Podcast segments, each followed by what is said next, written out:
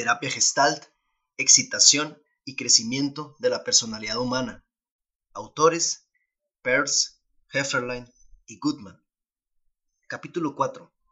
Realidad, situación de urgencia y evaluación. La realidad, hemos dicho ya, se da en los momentos de buen contacto y es una unidad de la conciencia inmediata, de la respuesta motora y del sentimiento. Vamos a analizar esta unidad con más detalle y a relacionarla con nuestro método de psicoterapia. Nos proponemos demostrar en este capítulo que la realidad y el valor surgen como resultado de la autorregulación, ya sea sana o neurótica. Y vamos a discutir cómo, en el marco de la autorregulación neurótica, se puede ampliar el área de contacto. Solo definiendo la psicoterapia como una autorregulación en las situaciones de urgencia experimentales y seguras es como podemos encontrar la respuesta a esta pregunta. 1. Dominancia y autorregulación. Llamamos dominancia a la tendencia de una fuerte tensión a destacar muy a la vista en el campo y a organizar la conciencia inmediata y el comportamiento. Cuando hay una dificultad y un retraso para alcanzar el equilibrio en el campo, la dominancia y los esfuerzos de acabar la organización son conscientes. De hecho, es la conciencia, consciousness. Cualquier situación inacabada muy apremiante asume la dominancia y moviliza todos los esfuerzos disponibles hasta que la tarea se complete. Entonces uno se desinteresa de ello, la conciencia se retira y es la necesidad apremiante siguiente la que reclama la atención. La necesidad no se hace apremiante de una manera deliberada, sino espontánea. La actitud deliberada, la selección y la planificación intervienen en el cumplimiento de una situación inacabada, pero la conciencia no busca el problema, sino que de hecho es idéntica al problema. La conciencia espontánea de la necesidad dominante y su organización de las funciones de contacto es la forma psicológica de la autorregulación organísmica. Por todas partes en el organismo se están dando constantemente y sin conciencia numerosos procesos de organización, de retención, de selección y otros, por ejemplo, la producción organizada de ciertas enzimas para digerir los alimentos. Esta organización interna no consciente puede ser de una sutileza y de una precisión de lo más elevado, pero tiene siempre que ver con los problemas de naturaleza conservadora. Pero cuando estos procesos exigen para completarse un nuevo material que provenga del entorno, y es el caso de cualquier proceso orgánico, entonces algunas figuras de la conciencia se aclaran y llegan a ocupar el primer plano. Y aquí tenemos el contacto. En una situación de peligro, cuando la tensión se inicia desde el exterior, la prudencia y la actitud deliberada son, de igual manera, espontáneas. 2. Dominancia y evaluación. Las dominancias espontáneas son juicios de lo que es importante en cada ocasión. No son evaluaciones adecuadas, pero son la evidencia fundamental de una especie de jerarquización de las necesidades en una situación dada. No son impulsivas y necesariamente vagas, sino sistemáticas y a menudo muy específicas, ya que expresan la sabiduría del organismo sobre sus propias necesidades y una selección en el entorno de lo que puede satisfacerlas mejor. Proporcionan una ética inmediata, que no es infalible, pero que ocupa no obstante una posición privilegiada. Este privilegio viene sencillamente del hecho de que lo que parece espontáneamente importante dirige, de hecho, la mayor parte de la energía de la conducta. La acción autorreguladora es más viva, más fuerte y más capaz. Cualquier otra línea de acción que sea presumiblemente mejor, actuaría con un poder menor, una motivación menos acentuada y una conciencia inmediata más confusa. Y debería igualmente dedicar una cierta cantidad de energía y distraer un poco su atención para combatir al self espontáneo que busca expresarse en la autorregulación. Ocurre lo mismo cuando la autorregulación está inhibida por el interés evidente del self. Por ejemplo, cuando un niño se empeña en correr entre los coches es una situación en la que su autorregulación está debilitada y la manera en la que dirigimos nuestras sociedades parece consistir en gran parte en situaciones así. La inhibición, por lo tanto, es necesaria, pero no olvidemos que en la medida en la que aceptemos situaciones en las que la autorregulación raramente actúa, debemos igualmente conformarnos con vivir con una energía disminuida y menos viva. La cuestión más obviamente llamativa para el hombre de la calle es saber hasta qué punto en nuestra sociedad y con nuestra tecnología, y quizás también en la, naturaleza de las cosas, la autorregulación organísmica es posible, concebible y se puede uno arriesgar a ella. Creemos en esto muchísimo más de lo que nos lo permitimos deliberadamente. Las personas pueden estar mucho más vivas y más energetizadas de lo que están y por lo tanto ser también más capaces nos autoinfligimos una buena parte de las perturbaciones que vivimos. Muchas condiciones objetivas y subjetivas pueden y deberían cambiarse. Incluso cuando una situación objetiva no se puede cambiar, como cuando muere un ser amado, existen reacciones de regulación del propio organismo como el llanto y el duelo, que ayudan a restaurar el equilibrio, solamente si se lo permitimos. Pero volveremos a todo esto más adelante. Veas el capítulo 8. 3. La autorregulación neurótica. La experiencia neurótica es también autorreguladora. La estructura del contacto neurótico, ya lo hemos dicho, se caracteriza por, por un exceso de carácter deliberado, una fijación de la atención y una preparación de los músculos para una respuesta concreta. Se impide entonces que algunos impulsos y sus objetivos lleguen a ser primer plano, represión. El self no puede pasar con flexibilidad de una situación a la otra, rigidez y compulsión. La energía está estrechamente vinculada a una tarea que no puede ser completada. Ha sido concebida mucho tiempo antes en el pasado. Cuando la extrema actitud deliberada es razonable frente a los peligros crónicos presentes, no se puede hablar de exceso sino de sociedad neurótica, cuyos planes están fuera de la escala humana. Pero el neurótico posee una sensibilidad a flor de piel frente al peligro. Es espontáneamente deliberado cuando podría relajarse con total seguridad. Vamos a concretar más esto. El neurótico no puede relajarse con seguridad ante su situación real, incluyendo su antigua estimación sobre ella, ya que se ajusta espontáneamente mediante su propia autorregulación, a la que encuentra peligrosa y convierte en deliberada. Pero con ayuda, esta situación real puede cambiarse en una ventaja para él. Es útil expresar las cosas de esta manera un poco complicada, más que decir simplemente que el neurótico comete un error, ya que él se autorregula y es para completar una verdadera situación inacabada por lo que va al terapeuta. Si el terapeuta considera la situación terapéutica bajo este prisma, es decir, como formando parte de una situación inacabada del paciente que se perpetúa, situación que este último aborda con su propia autorregulación, va a ser ciertamente más eficaz que si considera al paciente equivocado, enfermo, muerto.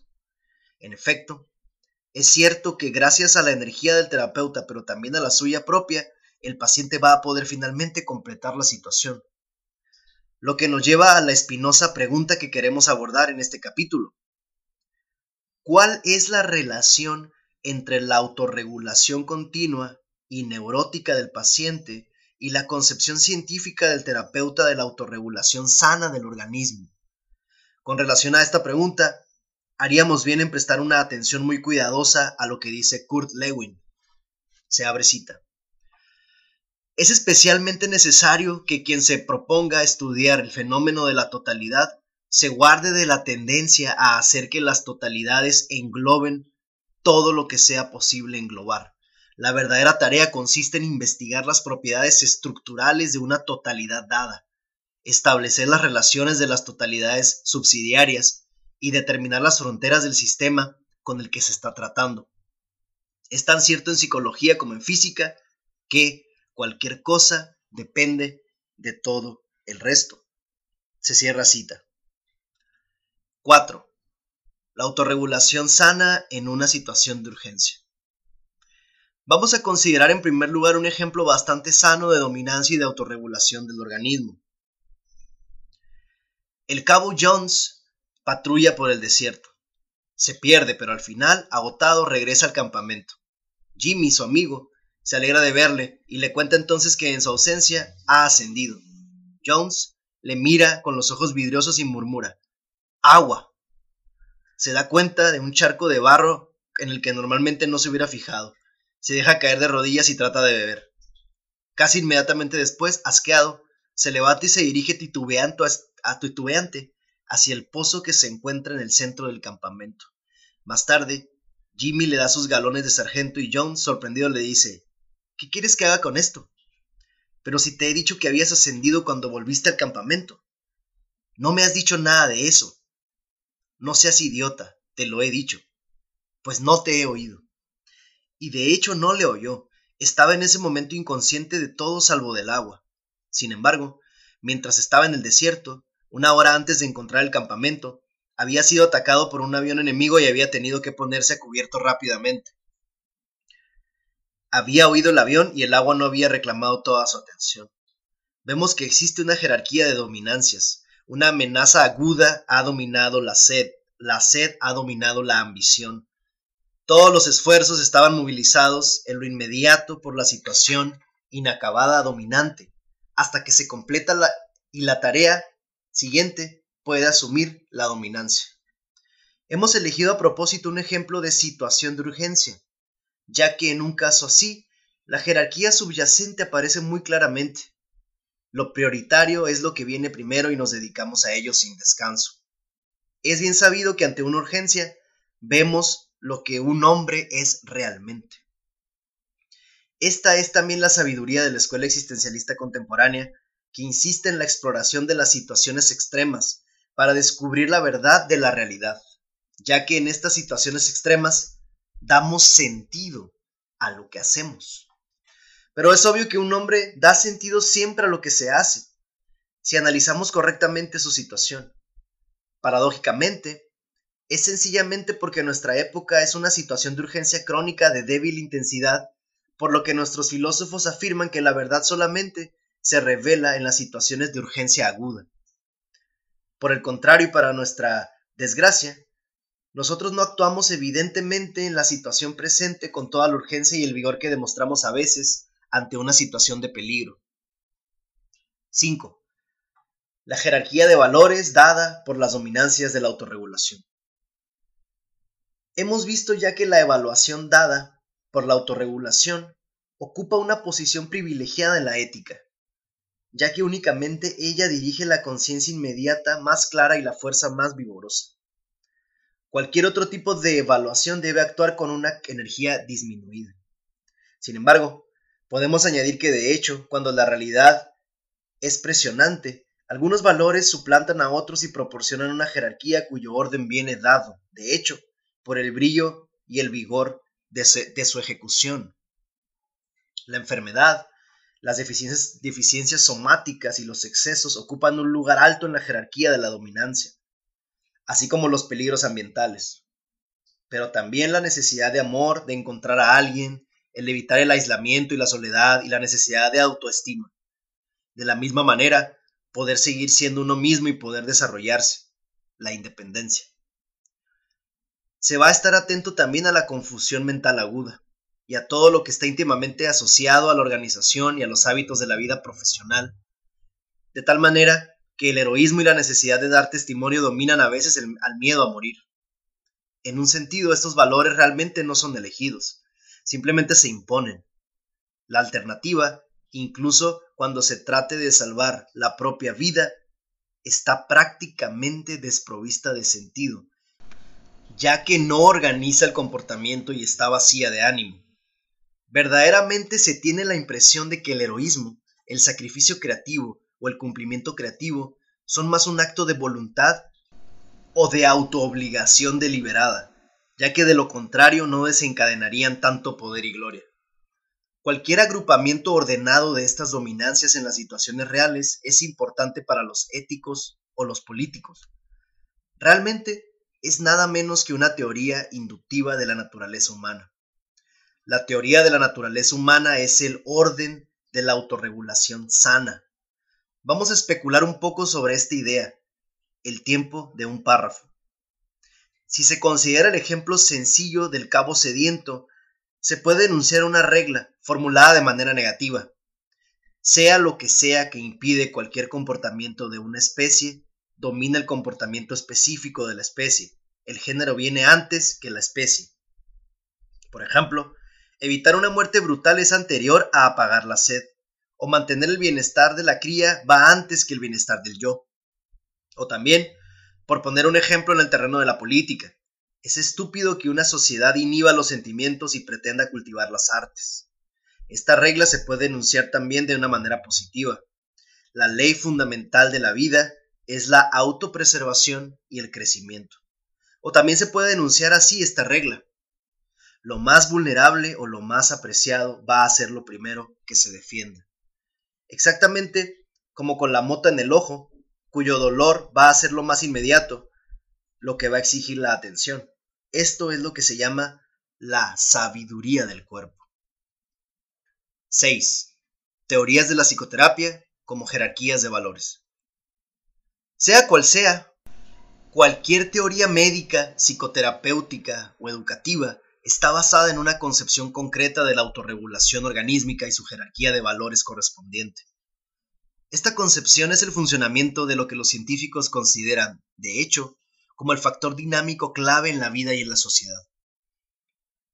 En las teorías psicoanalíticas desarrolladas después de los trabajos de Darwin, el factor dinámico se despliega genéticamente en general como una historia.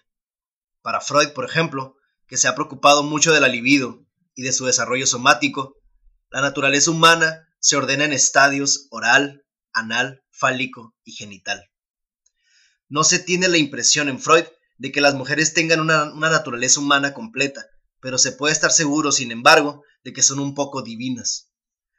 Otros comportamientos importantes están relacionados con estos desarrollos, como el sádico anal, el oral anal canibalístico, el fálico narcisista, etc. El objetivo de la terapia es entonces restablecer el orden natural en una, en una totalidad social viable, constituida de preplacer, sublimación, placer final. Harry Stack Sullivan, por aportar un ejemplo que va en sentido contrario, ve en la totalidad social un asunto esencialmente humano. Son la interpersonalidad y la comunicación las que liberan la energía. Los estados infantiles que despliega son, por lo tanto, prototáxico, paratáxico y sintáxico, y define los caracteres eróticos freudianos en estos términos. El objetivo de la terapia consiste entonces en sobreponerse a la soledad, restaurar la autoestima y conseguir una comunicación sintáxica. En la misma línea, Horney y Fromm, después de Adler, estaban cautivados por el crecimiento del niño hasta la independencia. La neurosis, según ellos, se sitúa en las relaciones de poder regresivas tanto en el individuo como en la sociedad, y lo que buscan es la autonomía del individuo. Podríamos seguir así durante mucho tiempo. Cada escuela de psicoterapia tiene una concepción de la naturaleza humana que en la neurosis está reprimida y es regresiva, y su objetivo es entonces recuperarla o llevarla a la madurez. Según las, las concepciones, hay algunas pulsiones o algunos comportamientos que deben ser dominantes en una autorregulación sana y el objetivo es entonces crear una situación real en la que sean dominantes. Si exponemos las diferencias entre las escuelas, no es para hacer una elección entre ellas, ni para rechazarlas en bloque, mucho menos para desacreditar la psicoterapia calificándola de sectaria. De hecho, grosso modo, estas teorías no son incompatibles a nivel lógico. Se completan a menudo perfectamente e indirectamente se aportan pruebas unas a otras. Por otro lado, como ya lo hemos indicado, no es sorprendente que los científicos responsables puedan llegar a teorías tan dispares si se tiene en cuenta que por razones de personalidad y de reputación, las diferentes escuelas de psicoterapia atraen diferentes estilos de pacientes que aportan la verificación empírica de sus teorías y nutren la base de otras hipótesis de la misma orientación. Vamos a ilustrar brevemente esto. Es natural que al principio Freud tratara a una amplia gama de pacientes crónicos que presentaban síntomas espectaculares, histerias, obsesiones, fobias, perversiones. Esto fue a la vez el resultado y la causa. Adoptó como método la interpretación de los símbolos. Era por lo tanto lógico que llegara a una determinada teoría de la infancia y de la naturaleza humana.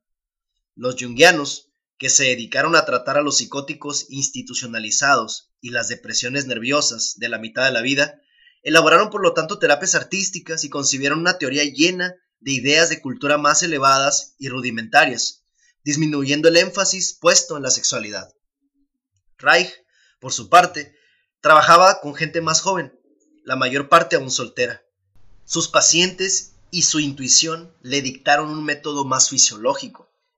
Sullivan, con sus esquizofrénicos en tratamiento ambulatorio, no tenía otros recursos que los métodos basados en la conversación y la construcción de una relativa seguridad en sus pacientes. Moreno, enfrentando a los delincuentes en internados, creó una terapia de grupo que en principio no pusiera el énfasis en el fenómeno de la transferencia y llevara a una razonable sociabilidad mayor. En cada escuela hay una cierta coherencia entre la tendencia, el tipo de pacientes, el método y la teoría. No es, no es científicamente escandaloso. Se podría desear que los teóricos estuvieran menos inclinados a extrapolar una teoría de la naturaleza humana a partir de su práctica. Y también que los médicos estuvieran menos inclinados a hacer lo mismo como si la humanidad entera fuera por naturaleza un paciente. Además, sería deseable también que los profanos, tanto los críticos como los lógicos, se informaran mejor de los fundamentos empíricos de las teorías que menosprecian. 7. La autorregulación del neurótico y la concepción del terapeuta. Todos los que estudian con una buena disposición, como hemos hecho nosotros, aunque superficialmente, las diferentes escuelas y métodos de psicoterapia acaban concluyendo que la naturaleza humana está en parte dada, es su hipótesis, pero también ajustándose a las distintas terapias concluyen que en parte se crea, y que este ajuste creativo en circunstancias favorables es en sí mismo un elemento esencial de la naturaleza humana. Es el mismo poder esencial que a primera vista es evidente en cualquier experiencia humana válida. El problema de la psicoterapia es movilizar el poder de ajuste creativo del paciente sin obligarle a meterse en el estereotipo de la concepción científica del terapeuta. Llegamos así al tema de la relación entre la autorregulación continua del neurótico y la concepción que tiene el terapeuta de la naturaleza humana que se trata de recuperar.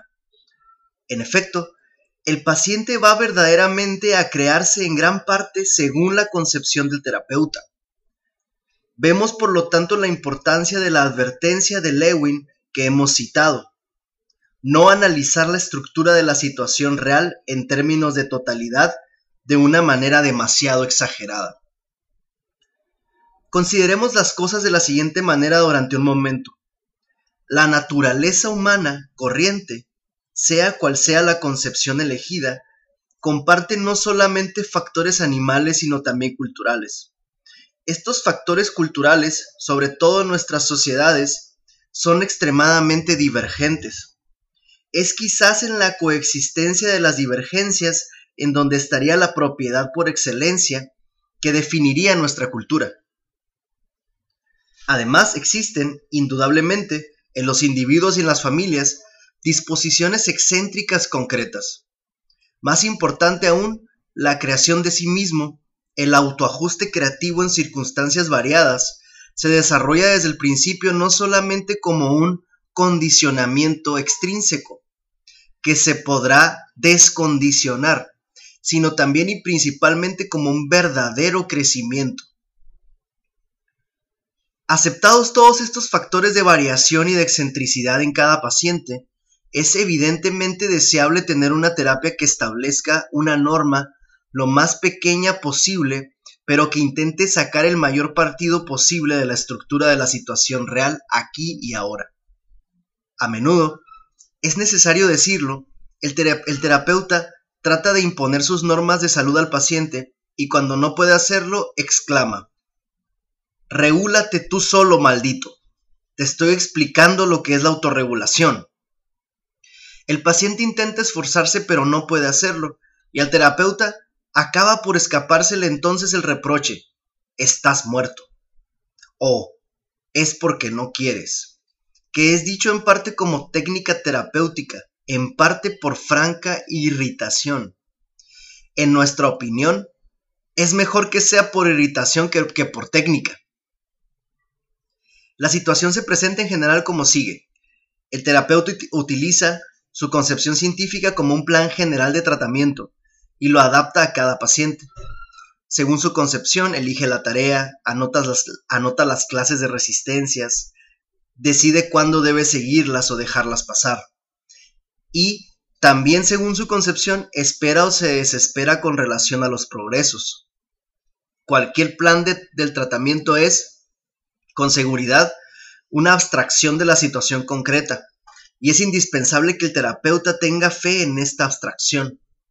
Por ejemplo, si para él el factor dinámico es la energía vegetativa y el método que utiliza es psicológico, esperará hasta ver que los músculos de su paciente se descontracturan y que la energía circula, pero se desesperará si el paciente no puede o no quiere hacer los ejercicios.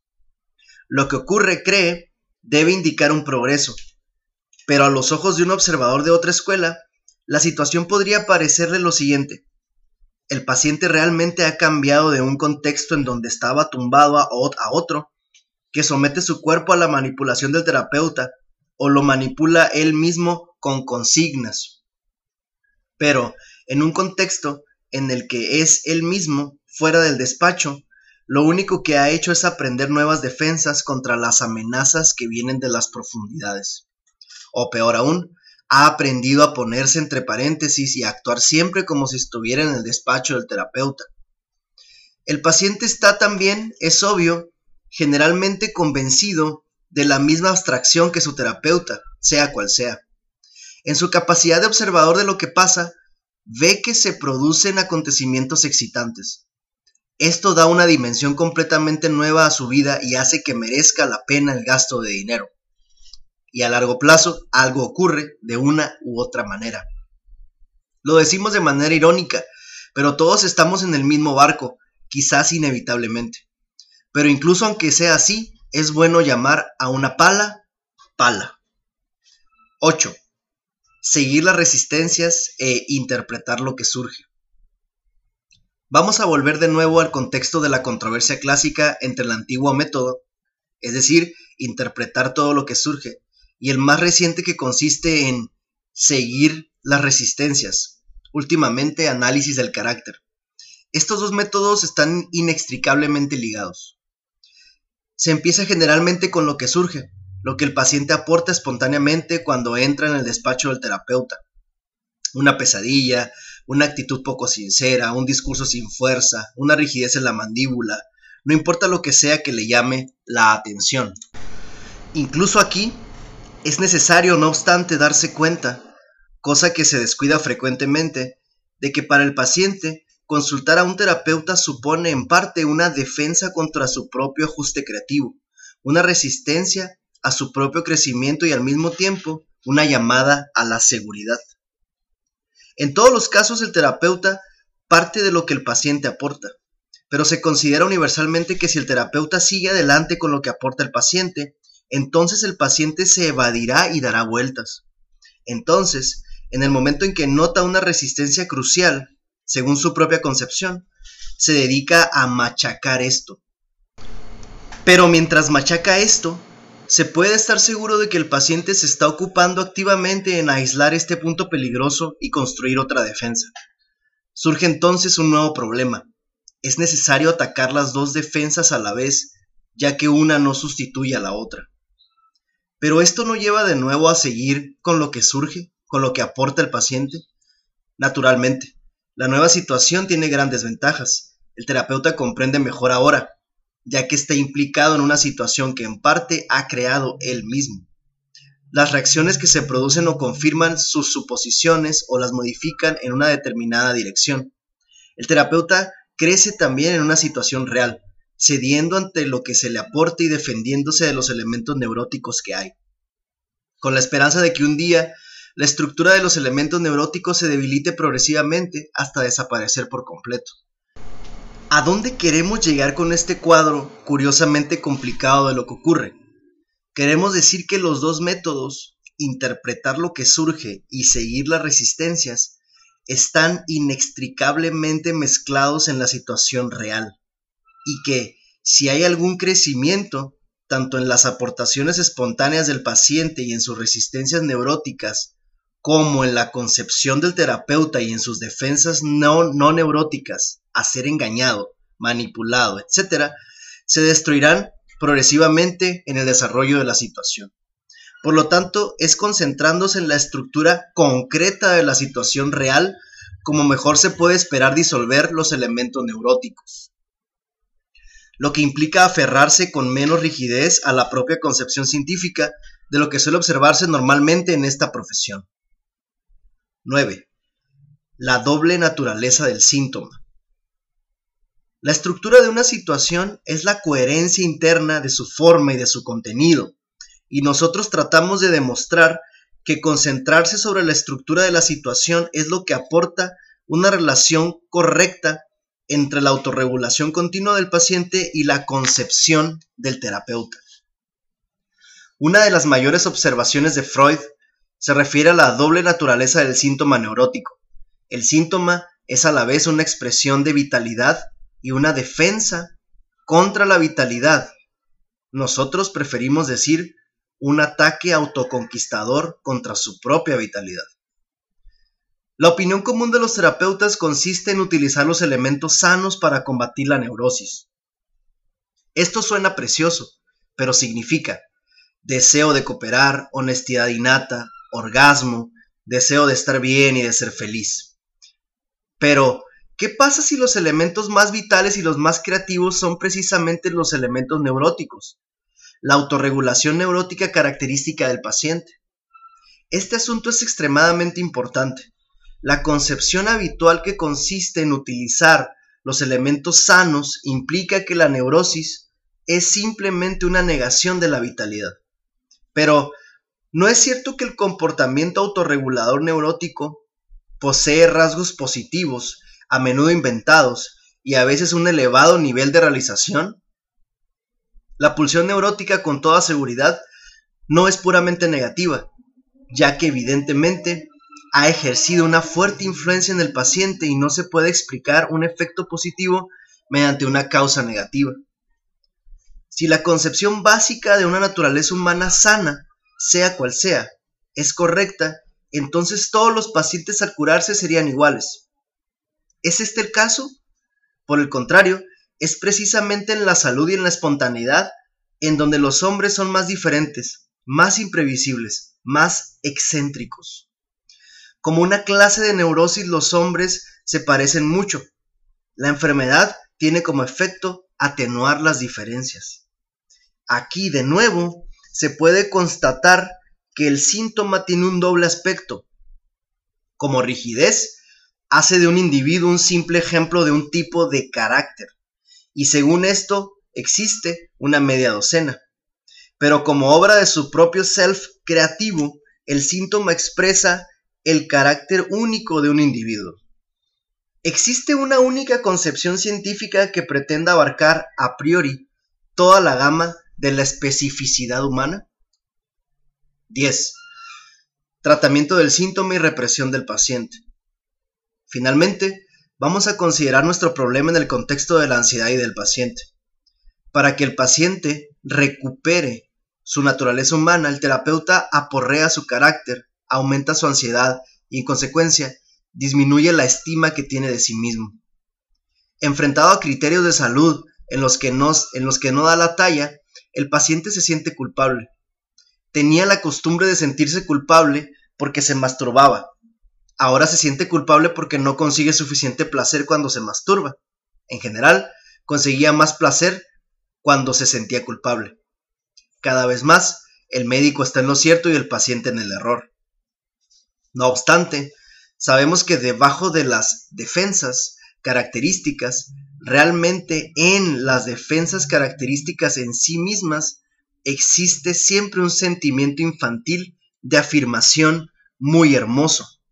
La indignación en la desconfianza, la admiración leal en el aferrarse, la soledad en el aislamiento, la agresividad en la hostilidad, la creatividad en la confusión. Y esta parte no es del todo irrelevante en la situación presente, ya que incluso ahora y aquí hay muchas cosas de las que indignarse, algunas cosas a las que ser leal y admirar, y un maestro al que destruir y asimilar, y una oscuridad en la que solamente el espíritu creador puede percibir un atisbo de luz. Naturalmente, ninguna terapia puede extirpar estas expresiones innatas, pero lo que decimos es que, es que estas expresiones innatas y su empleo neurótico forman ahora una figura global, ya que son la obra de la autorregulación en curso del paciente. ¿Cuál puede ser el resultado de este martilleo a las resistencias? Ansioso y culpabilizado, acosado por este ataque frontal, el paciente reprime por entero la totalidad, suponiendo que a pesar de todo tenga una ganancia, que la energía asociada se relaje. Pero el paciente tiene una pérdida importante de sus armas y de su orientación en el mundo. La nueva energía disponible no puede actuar ni hacer sus pruebas en la experiencia. Para un amigo comprensivo e inteligente del paciente, el resultado puede parecer el siguiente. El proceso de análisis parece o una especie de nivelación y un ajuste, o un estrechamiento en el fanatismo, según que la concepción científica fundamental del terapeuta ponga más el acento en la liberación interpersonal o en lo, personal. El paciente, obviamente, se parece ahora a la norma de la teoría, y la teoría de nuevo queda probada. 11. Las exigencias de un buen método. Vamos a tratar de poner en orden y resumir lo que hemos dicho de la relación entre la autorregulación neurótica y la concepción del terapeuta sobre la autorregulación organísmica. Hemos encontrado buenas razones para creer que el poder del ajuste creativo en la terapia está presente en cualquier método. Hemos visto que era prudente postular lo menos posible una normalidad, haciendo abstracción de la situación del aquí y ahora existe el peligro de que el paciente solo se acerque a esta norma abstracta en el contexto del tratamiento.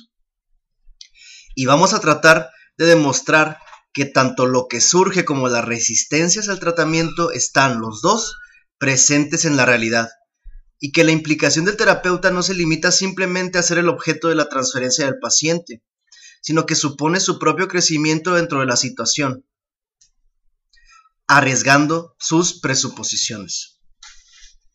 Hemos recordado que el síntoma neurótico es una estructura intrínseca de elementos vitales y entumecidos, y que el paciente invirtió allí lo mejor de sí mismo. En último lugar, hemos visto que existe el peligro de que al disolver sus resistencias, él se convierta en menos de lo que era. A partir de todas estas consideraciones, hemos visto la necesidad de concentrarnos en la estructura de la situación real como la tarea del ajuste creativo, tratar de hacer una nueva síntesis completamente nueva y hacer de ella el punto clave de la sesión. Por otra parte, es absurdo pensar, aunque no sea más que por un instante, que no hay que combatir las resistencias, que no hay que despertar la ansiedad ni demostrar que una respuesta neurótica no funciona, ni revivir el pasado, ni, ni rechazar todas las interpretaciones, ni abandonar todos los conocimientos. Los resultados solamente serían superficiales y no se liberaría ninguna energía fijada, etc.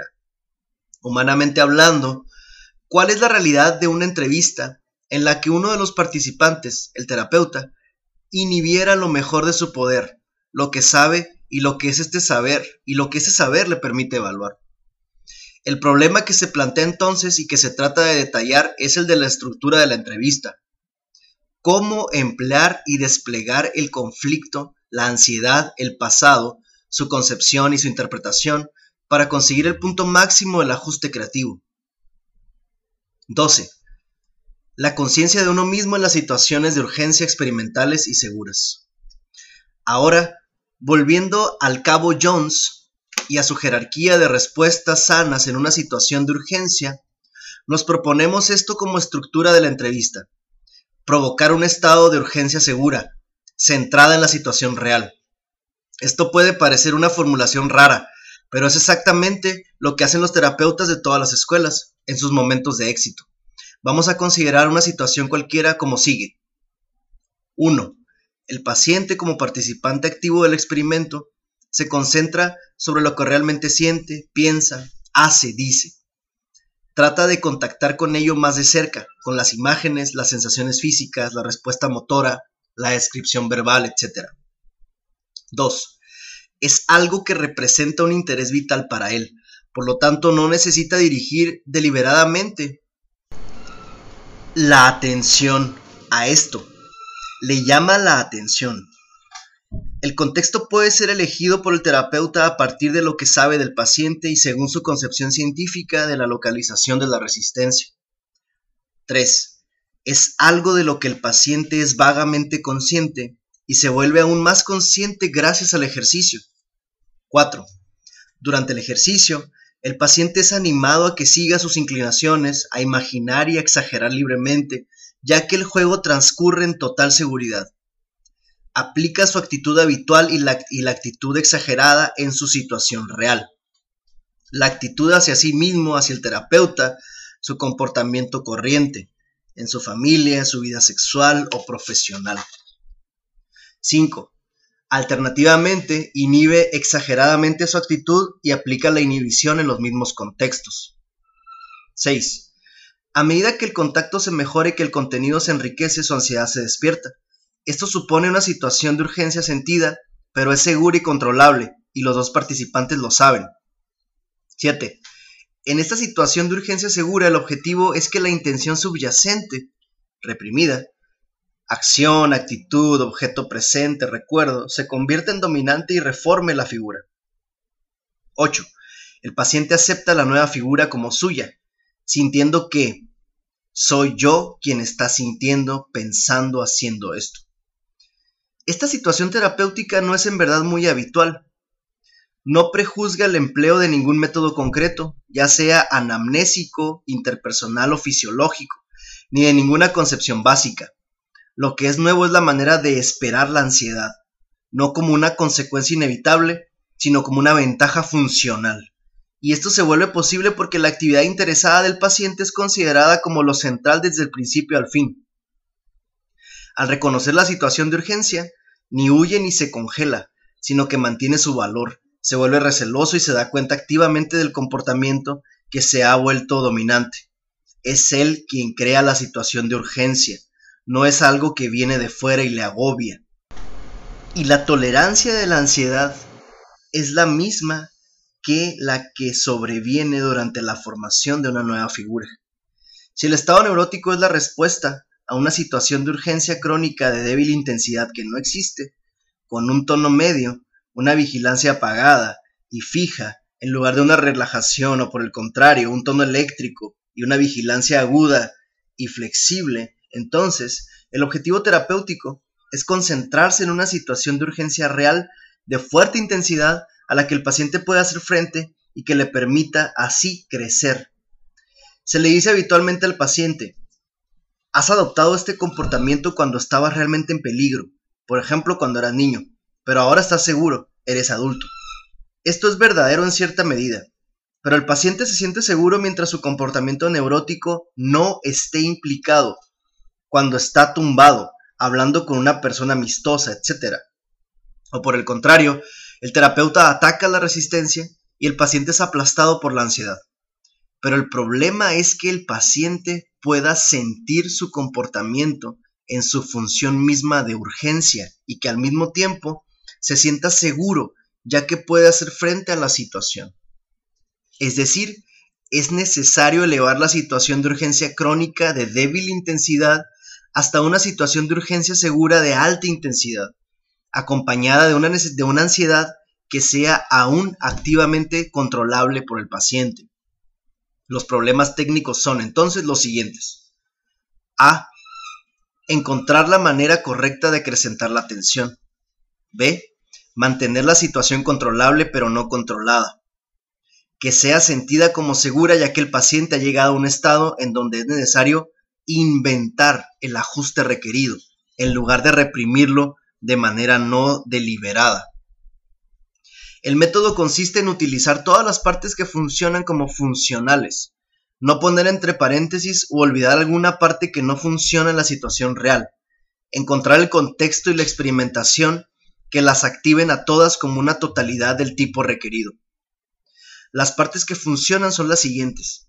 La autorregulación del paciente, el conocimiento del terapeuta, la liberación de la ansiedad y en especial el valor y el poder creativo formativo que se encuentran en cada persona.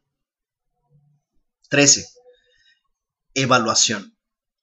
A fin de cuentas, el asunto del buen uso de la concepción del terapeuta se desprende de la naturaleza de la evaluación.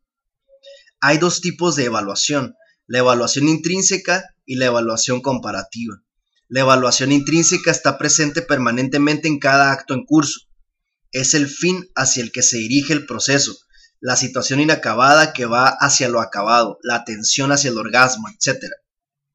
El criterio de evaluación surge en el acto en sí mismo y es finalmente el acto en sí mismo como totalidad.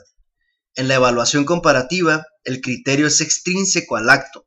El acto es juzgado con relación a otra cosa distinta. Es a este tipo de evaluación al que el neurótico y la neurosis normal de la sociedad está especialmente inclinado. Cada acto es medido en función de un ideal del yo y de la, de la necesidad de elogios, de dinero, de prestigio. Es ilusorio creer, como lo saben todos los artistas o educadores, que este tipo de evaluación comparativa pueda llevar a cualquier cumplimiento satisfactorio. En los casos en que esta ilusión parece ser un acicate saludable, la comparación señala de hecho una necesidad de amor, de no culpabilidad, etc. Estas pulsiones serían, sin embargo, más útiles, menos perjudiciales si no, si no se disimularan. Es inútil que el terapeuta trate de hacer evaluaciones comparativas a partir de su concepción de una naturaleza sana. Debe preferentemente utilizar sus concepciones y sus otros conocimientos de manera descriptiva para buscar pistas e indicaciones y subordinarlas a la evaluación intrínseca de la autorregulación en curso.